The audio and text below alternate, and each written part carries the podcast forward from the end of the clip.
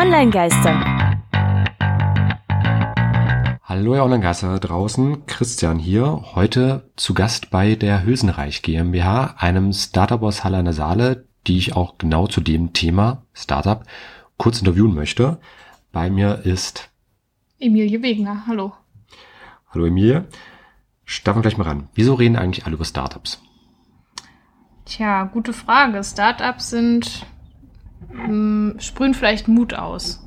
Es sind junge Unternehmen, die sich was trauen, die äh, neue Dinge auf den Markt bringen so, wollen und vielleicht auch mal was anderes machen wollen. Seid ihr deswegen ein Startup geworden?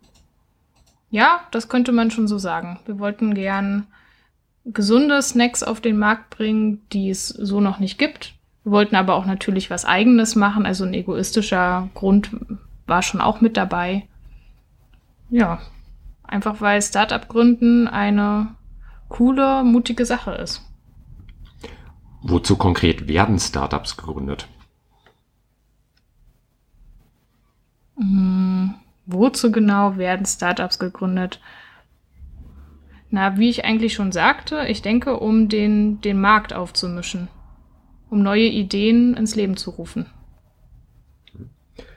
Muss man für Startups eine DIN-Norm erfüllen oder welche Voraussetzungen gibt es in Deutschland überhaupt, dass man sich Startup nennen darf? Also für mich ist ein Startup jedes junge Unternehmen. Ich glaube nicht, dass der Startup-Begriff an sich irgendwie geschützt ist oder großartig definiert. Ähm, eigentlich jeder, der eine Idee hat und zusammen etwas startet, ist eine junge Gründung und damit ein Startup.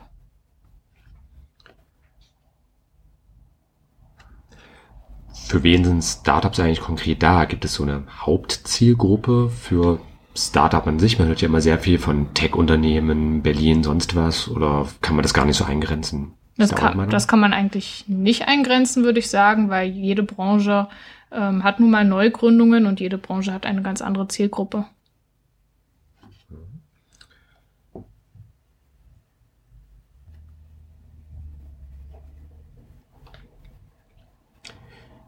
Viele sagen ja, Startups sind doch eigentlich nur die selbstverliebten Hipster aus Berlin. Aber wie sieht eigentlich die Realität aus als Startup? Sehr, sehr gemischt. Also ich komme ursprünglich aus Berlin und habe jetzt in Halle gegründet. Bin vielleicht ein bisschen ein Hipster trotzdem noch, aber habe die Erfahrung gemacht, dass, äh, dass man das absolut überhaupt nicht so sagen kann, dass jedes Startup aus Hipstern besteht. Ähm, vielleicht größtenteils aus jungen Menschen, das vielleicht schon. Aber ja, jedes Startup definiert sich selber ganz neu. Liegt das auch vielleicht daran, alte Menschen können nicht gründen oder sind dazu geistig nicht mehr in der Lage, weil du gesagt hast, sehr viele junge? Hm, Denke ich nicht. Alte Menschen haben sich vielleicht schon im Leben etabliert ähm, und tragen auch mehr Risiko. Also wir als junge Menschen haben oft noch keine Familie oder keine Verantwortung für andere und trauen uns vielleicht deshalb eher zu, auch finanziell ins Risiko zu gehen. Ähm, der Deutsche Startup Monitor für 2018 hatte auch herausgefunden, dass Startups, Startup-Gründer vor allem Männer sind, gut gebildet und neoliberal in ihrer politischen Ausrichtung. Könnte man eigentlich dadurch irgendwo sagen, Startups sind sexistisch, elitär und neoliberal? Das ist natürlich sehr verspitzt formuliert, aber ich glaube eher, dass das in unserer Gesellschaft ja dieses typische Bild von einem männlichen Gründer ähm, ja manifestiert wird oder dass das vor allen Dingen gezeigt wird. Es gibt zu, viel, zu wenig weibliche Vorbilder, die äh, rausgehen und mutig sagen, hier, ich bin eine Frau und ich mache jetzt auch mal was.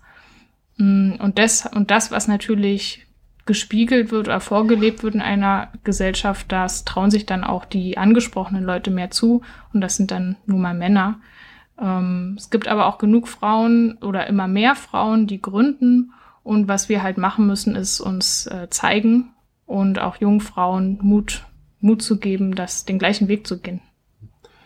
Eine Gründerin bist du ja selbst als ähm, Chefin von Hülsenreich, aber du bist ja auch nicht alleine da. Kannst du uns vielleicht mal kurz erzählen, wie bei euch das Unternehmen aufgebaut ist?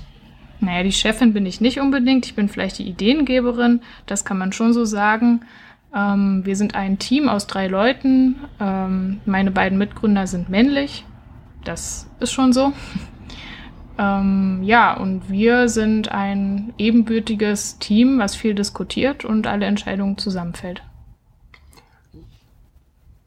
Welche Rolle spielt bei euch ähm, Hintergrund, Geschlecht, bestimmte Zugehörigkeiten? Seid ihr einfach nur Leute, die sich halt gefunden haben mit der gleichen Idee oder ähm, wird da auch so ein bisschen abgeredet? Also wie, hat, wie habt ihr euch überhaupt gefunden erstmal? Ich bin auf die Suche gegangen und habe Menschen gesucht, die äh, Know-how im wirtschaftlichen Bereich haben, weil mir der fehlt. Ähm, deshalb sind meine Mitgründer Wirtschaftswissenschaftler. Ähm, auf alles andere habe ich nicht geachtet. Also es haben sich, das war einfach ein Fakt, sehr viele Männer beworben. Nur eine Frau, die dann aus persönlichen Gründen auch äh, nicht gepasst hat. Mm, ja, aber grundsätzlich ist uns das total egal, wer, wer wie aussieht. Bei euch hat die Kompetenz dann am Ende den Ausschlag gegeben, wer genommen wurde und wer nicht. Ja, und auch die Motivation. Also es sagen ja auch dann nicht äh, alle Leute, ja, ich habe total Lust darauf. Ein anderes Klischee, das es bei Startups ja auch gibt, sind diese sogenannten All-Nighter, ausgebrannte Leute, die jetzt äh, täglich 16 Stunden Tage hinter sich bringen.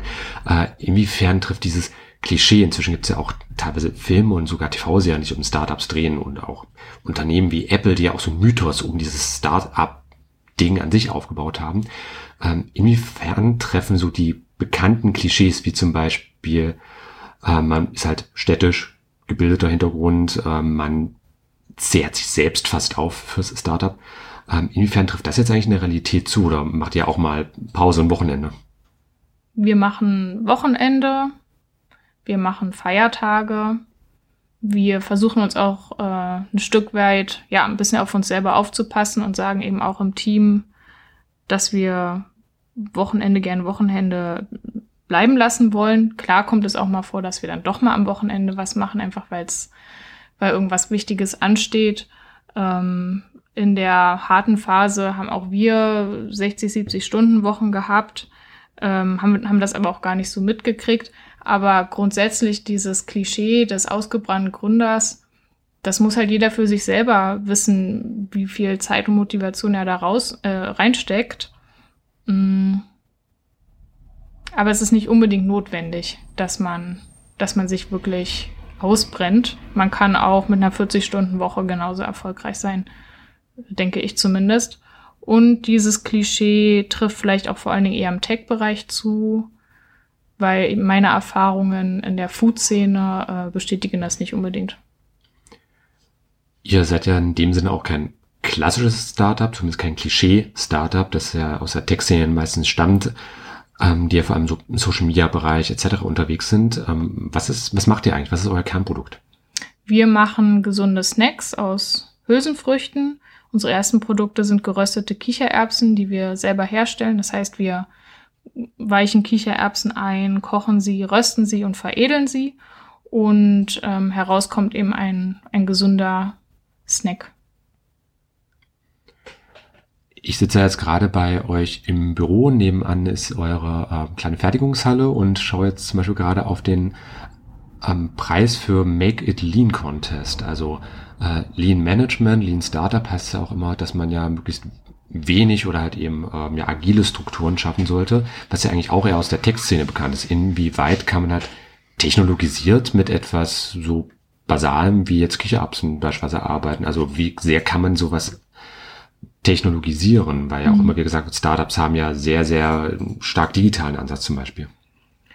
Ähm, also die Lean-Methode, die haben wir für uns so definiert, dass wir unsere Produkte immer getestet haben vorher. Das heißt, wir haben sind immer auf die Straße gegangen und haben die Leute gefragt, hey, wie schmeckt dir die Variante, wie schmeckt dir das? Ähm, weil Kichererbsen rösten heißt nicht, dass das Produkt immer gleich ist. Da gibt es ganz verschiedene Parameter, die man dran verändern kann, wie knusprig das ist ähm, und so weiter. Das heißt, also das war für uns ähm, eher Lean. Ähm, ja, ich kenne mich jetzt nicht so aus, was Lean jetzt im Tech-Bereich unbedingt heißt. Keine Ahnung. Äh, weil du Digitalisierung angesprochen hast. Das ist für uns vor allen Dingen unser Online-Shop. Das heißt, wir vertreiben auch online. Unsere Marketingkanäle sind digital. Wir nutzen ganz viel Social Media, um auf uns aufmerksam zu machen. Ja, aber alles andere, das ist dann schon klassischer Lebensmitteleinzelhandel. Da passiert nicht so viel digital. Also auch als Startup kann man das Rad jetzt nicht nochmal neu erfinden, aber vielleicht halt ähm, eine andere Qualität an Rad verwenden, um sich anzutreiben. Ja, oder ein kleines neues Rad mit einbauen. Aber in die gegebenen Strukturen, die, in die muss man sich schon einpassen.